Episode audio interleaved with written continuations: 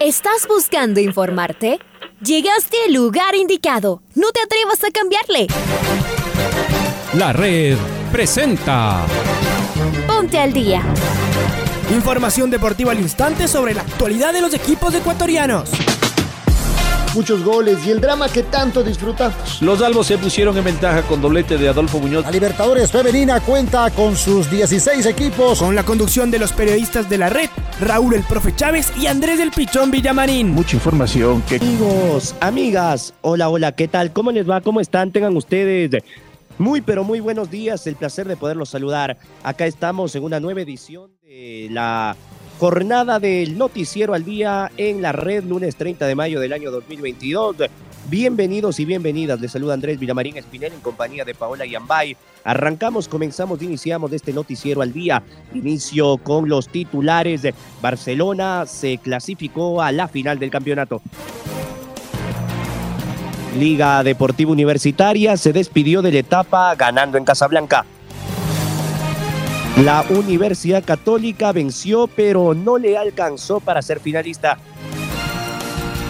Renato Paiva se despidió del banco del Independiente del Valle.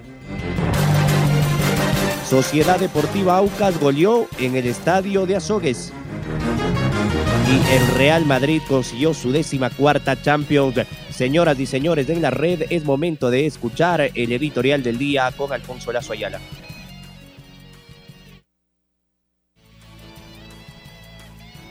Se cerró la primera etapa del Campeonato Ecuatoriano de Fútbol de la Liga Pro.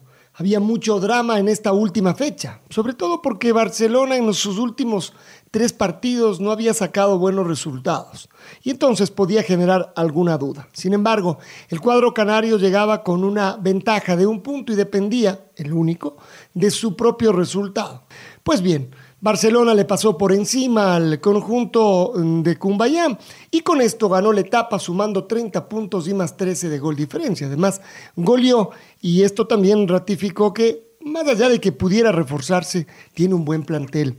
Los que le seguían, la Universidad Católica tuvo algún problema con el Delfín, pero después se destapó en el segundo tiempo. Y también ganándole 4 a 2, sumó 29 puntos, quedó solo a 1 y con un gol diferencia de más 14 Liga le ganó al Macará con algún problema en el primer tiempo, después en el segundo parecía que iba a ser cómodo. Le marcaron un segundo gol y terminó ganando apretadamente. Liga es un equipo cuando ataca, marcó 26 goles, es el segundo equipo más goleador detrás de la Universidad Católica, pero recibió 22 por eso tiene más cuatro de gol diferencia. Eso sí, el mismo puntaje que el trencito azul. El Independiente del Valle, en cambio, terminó en cuarto lugar, no pudo ganar. Le faltó el gol al Independiente del Valle, apenas pudo marcar 16. Tiene una muy buena defensa. Solo le hicieron 12 goles, uno más que al cuadro de Barcelona. Si no mejor arriba, será difícil ganar partidos. Quedó a tres puntos del equipo canario.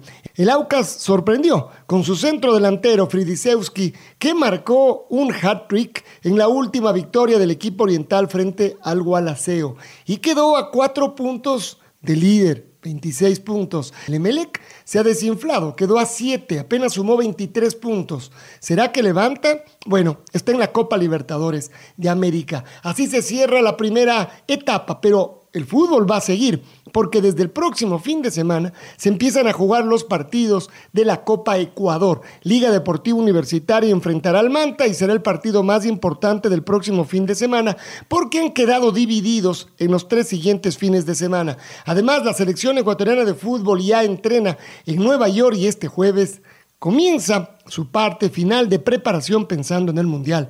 Se vienen los partidos premundialistas, ahí va a estar la red por supuesto. Y Richard Carapaz cerró su participación en el Giro de Italia con el segundo lugar, subiéndose una vez más al podio. Es el segundo podio que hace en Italia, lo pudo ganar, no tuvo un buen día el sábado. Bueno, ayer domingo finalmente hizo una muy buena contrarreloj, ratificó su segundo lugar y por supuesto que se va aplaudido. Ya va a buscar su, su revancha que seguramente llegará en España. Pero fue un gran giro el de Richard Carapaz, 21 días espectaculares, pero que nosotros lo vivimos de manera especial con nuestro compañero Patricio Javier Díaz, enviado especial hasta Italia. Le siguió desde el primer día, desde que estuvieron en Hungría y hasta el último en Verona en una cobertura absolutamente especial. Nosotros también nos preparamos para la siguiente, aquí en la radio que siempre está, la red.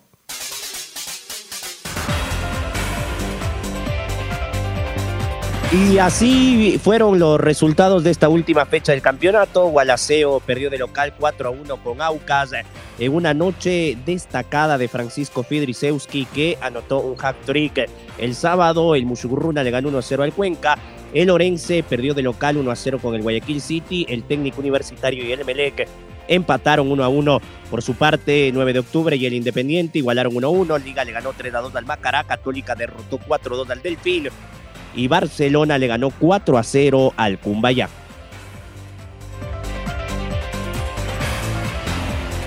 La tabla de posiciones quedó de la siguiente manera. Barcelona líder con 30 puntos más 13, seguido de Católica 29 más 14, tercero Liga 29 más 4, cuarto Independiente 27 más 4, quinto Aucas 26 más 6, Sexto, Emelec 23 más 8. Séptimo, Delfín 22 menos 2. Octavo, el Cuenca 21 menos 2. Noveno, Gualaceo 20 menos 5. Décimo, Mushugurruna 19 menos 2. Un décimo lugar y duodécimo lugar para el City y el Orense con 18. Puesto 13 y 14 para el Macarac y el Cumbayá con 13 puntos. Penúltimo lugar para el técnico universitario con 10. Y el 9 de octubre en 15 partidos apenas sumó 9 puntos.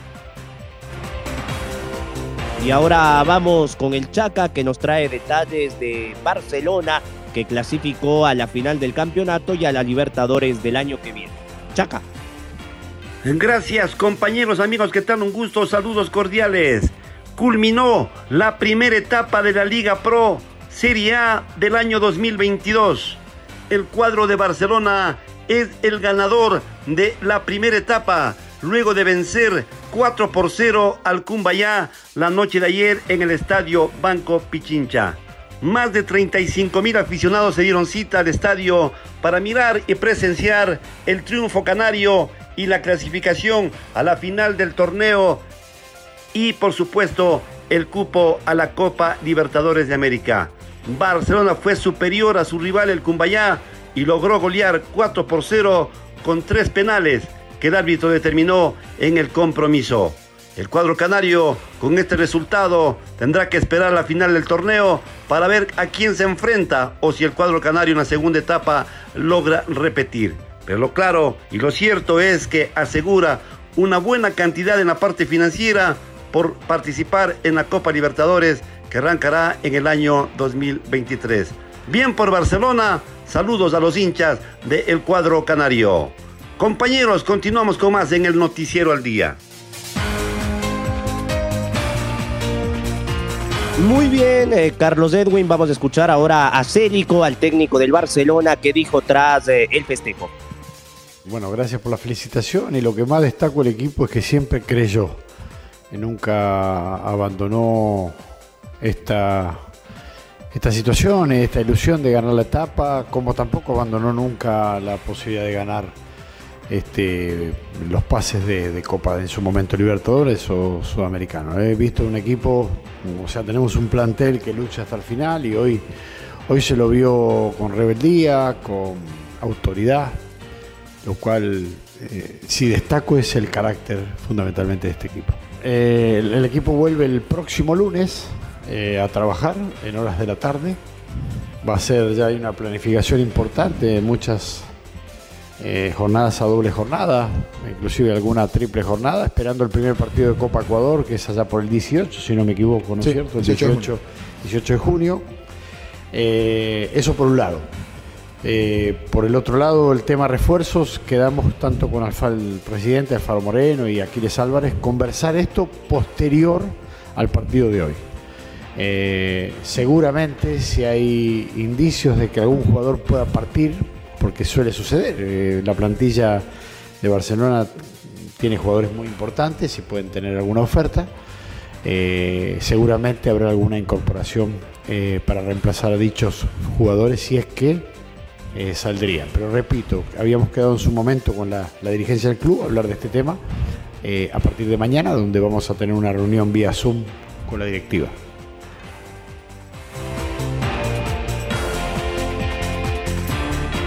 Y ahora vamos con Maite Montalvo, que nos trae detalles de la Universidad Católica. Maite, ¿cómo te va? ¿Qué tal Andrés? Un fuerte abrazo para ti. Se terminó ya esta primera etapa de la Liga Pro 2022 y eh, tenemos algunas novedades, ¿no? Barcelona que ganó, pero también otro equipo que está ahí alentando para lo que va a ser la segunda etapa es la Universidad Católica que remontó un marcador adverso frente al Delfín y terminó la etapa en el segundo puesto. La Chato Leí ganó 4 a 2 a Delfín en el Estadio Olímpico Atahualpa. La Universidad Católica terminó esta primera etapa con una muy merecida victoria ante su público. El club quiteño comenzó perdiendo, pero logró remontar el resultado para llevarse los tres puntos. Los locales dominaron la posesión del balón durante todo el encuentro ante un delfín que se replegó alrededor de su área y buscó atacar por medio de contragolpes. Los cetáceos consiguieron el primer gol gracias a una gran jugada de Andrés Chicaiza, quien dejó al portero rival en el piso. Después, el panameño Ismael Díaz se encargó de comenzar la remontada para los camaratas. El delantero marcó dos goles en apenas tres minutos en el segundo tiempo. Más tarde llegó Aarón Rodríguez y Rodrigo y Rivas, que anotaron sus tantos en los minutos 78 y 83. Finalmente, Janer Corozo descontó para los visitantes con un golazo al minuto 92. Con este resultado, el trencito azul sumó 29 unidades y termina la primera etapa en la segunda posición. Por su parte, Delfín se quedó con 22 puntos. El próximo partido de la Chato Leí será por Copa Ecuador ante los Búhos. El encuentro será en Guayaquil en una fecha aún por determinar que va a ser entre el primero al 15 de junio. Regreso con ustedes, compañeros. La Católica terminó muy bien, como les decía, remontó este marcador y sin duda será uno de los equipos a vencer en esta segunda etapa y que querrá jugar la final frente a Barcelona. Palabras de Rondelli, el técnico de la Chatoley. El partido se había presentado tal cual lo, habíamos visto nosotros previamente en el análisis que habíamos hecho. Sabíamos que era un equipo ordenado defensivamente, que iba a aprovechar las opciones de contragolpe, que era un equipo que, a diferencia de otros que se vienen a, encerrar o a buscar el contragolpe, tiene jugadores de muy buen pie, entonces había que controlar esos descolgados que dejaban mientras nosotros atacábamos y creo que el partido en el primer tiempo, eh, el gol llega de una manera rara porque antes del gol nosotros tuvimos dos o tres claras y llega el gol creo que injustamente, pero bueno, eh, el fútbol es así, entonces desde lo táctico no, hubo que, corregir mucho. Sí hicimos hincapié en que, en que teníamos que dar un poquito más, que para nosotros era un partido vital, que teníamos que ganar, porque de ganar lo peor que nos podía pasar era terminar segundos en la etapa. Entonces creo que se salió, a jugar de la misma manera de lo táctico, con, más ganas, con más actitud, con más convencimiento sobre todo. Los jugadores estaban convencidos de que lo iban a ganar y así fue, creo que el resultado es justo. Pues no, creo que tenemos un plantel muy completo, ¿sí? Eh, también hay otros jugadores jóvenes que por, lesión comenzaron jugando y no, pudieron cerrar la etapa, como Roxon Rentería y Santiago Zamora. Está José Carabalí, recuperado un desgarro hace poquito. Eh, entonces creo que tenemos un plantel que mezcla experiencia y juventud. No creo que sea necesario incorporar nuevos jugadores, a menos que, nuestros jugadores se vean tentados por otro equipo y, se vayan. Si no, me parece que tenemos un grupo, un grupo unido, un grupo de excelentes profesionales y creo que eso es algo que hay que resaltar.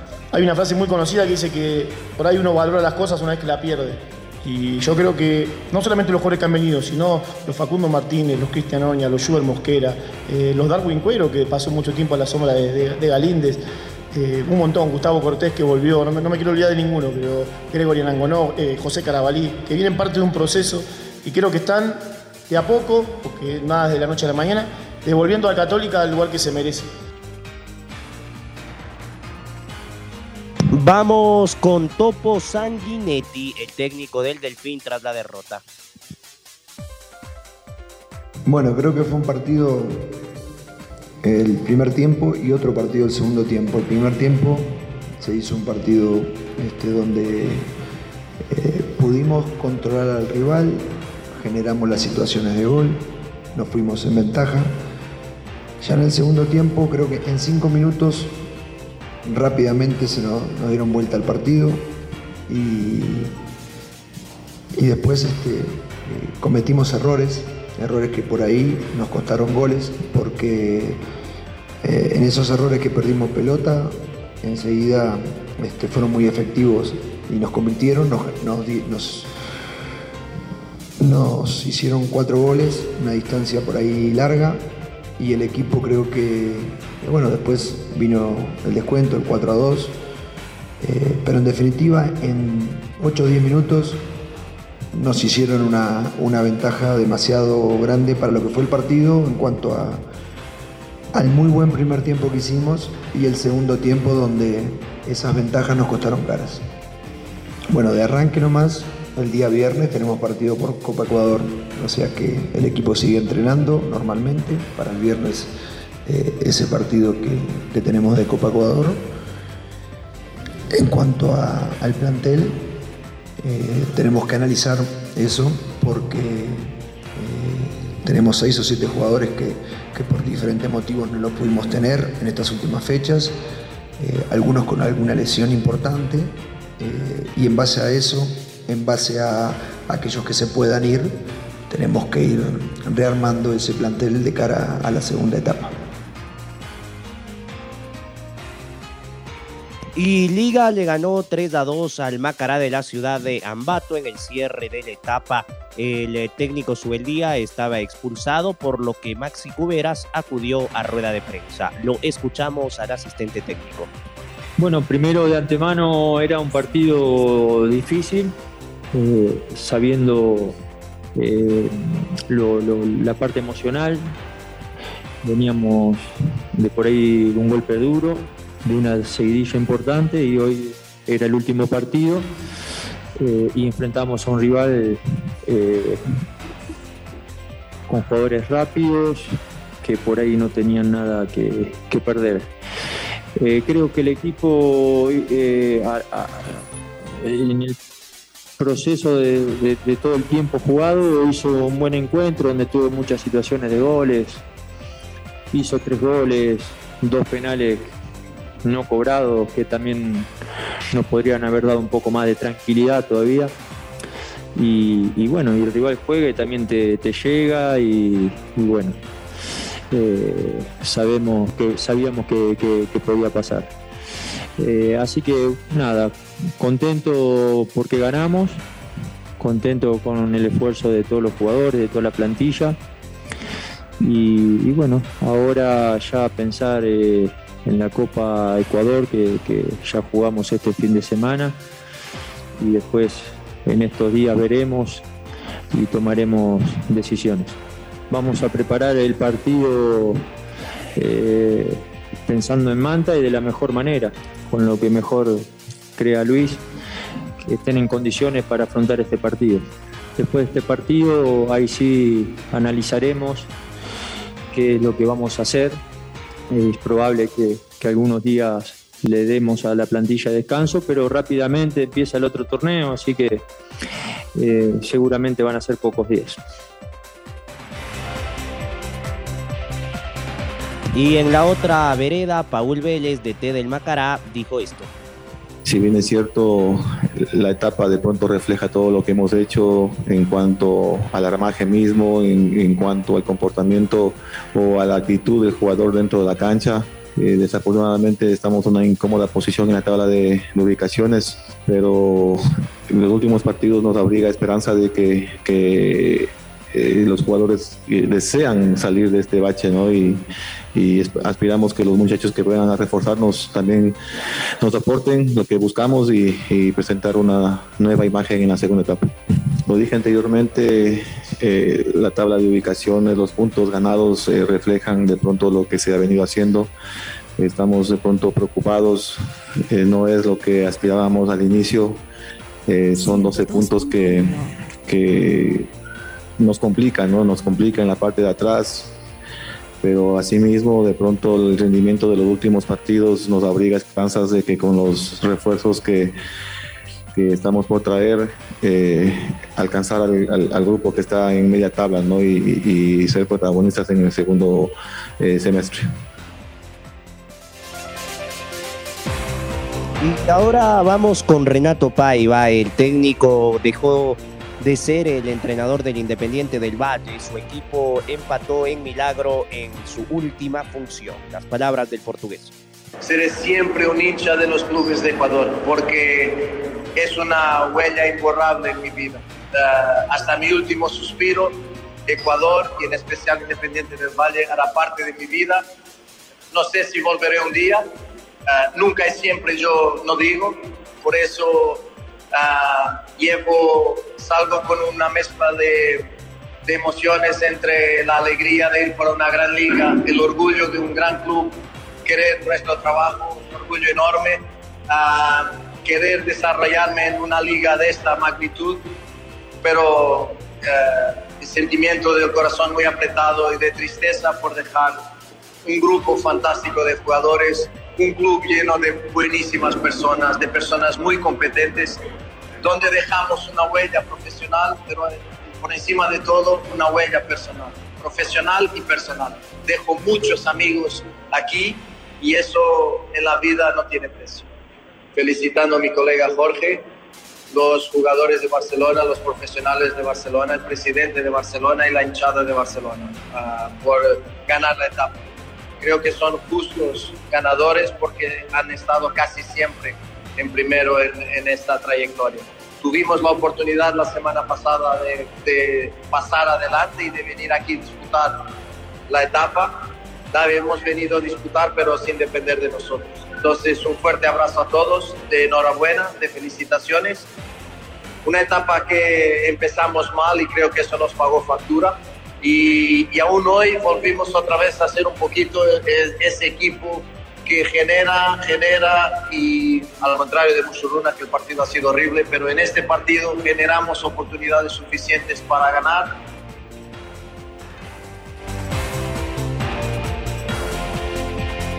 Y el Real Madrid eh, se coronó campeón de la UEFA Champions League. El equipo de Angelotti consiguió su décima cuarta orejona.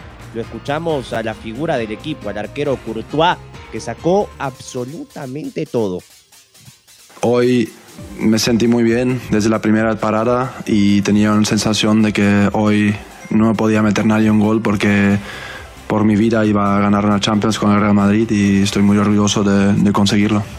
Y yo te quería preguntar si este Madrid se ha reivindicado hoy, habéis dado un puñetazo en, en, la mesa diciendo, más allá de refuerzos, de nombres grandes, pequeños, medianos, somos el Madrid, somos una generación que merece respeto, somos una generación que de momento para esta final no necesitaba más jugadores. Sí, seguro que sí. Yo creo que al final, al principio de temporada, no creo que nos contaban como ganador de la liga, no creo que nos contaban como igual llegar ni a la semifinal de Champions, pero es el trabajo, es con el mister, el diario, físicamente, eh, yo personal también. Y yo creo que al final estamos los que estamos y los mejores están en el Real Madrid y lo hemos demostrado hoy otra vez. Y, y ya está, yo creo que ahora descansar bien. Eh, volver fuerte la pretemporada. Yo creo que no podemos bajar los brazos porque después de ganar eh, la Liga, la Champions, muchas veces se puede uno empezar la pretemporada con relajación y yo creo que tenemos muchos trofeos por jugar este año. Hay la Supercopa eh, de, Europa, la de España, el Mundialito creo. Eh, así que y queremos seguir siendo fuertes en la liga. Yo creo que una temporada siempre se pasa en lo que haces en la liga y la Champions también, pero juegas 38 partidos en la liga y hay que estar bien ahí para pelear hasta el final. Y ahora vamos con Marco Fuentes que nos tiene detalles de lo que pasó el fin de semana en el Giro de Italia. Marquito.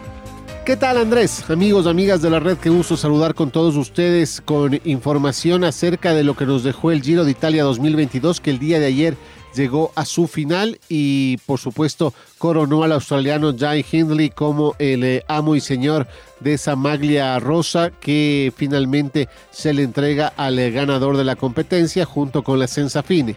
En el caso de Richard Carapaz, quien también cumplió con una destacadísima actuación, el ecuatoriano cerró la participación en el segundo lugar de la clasificación.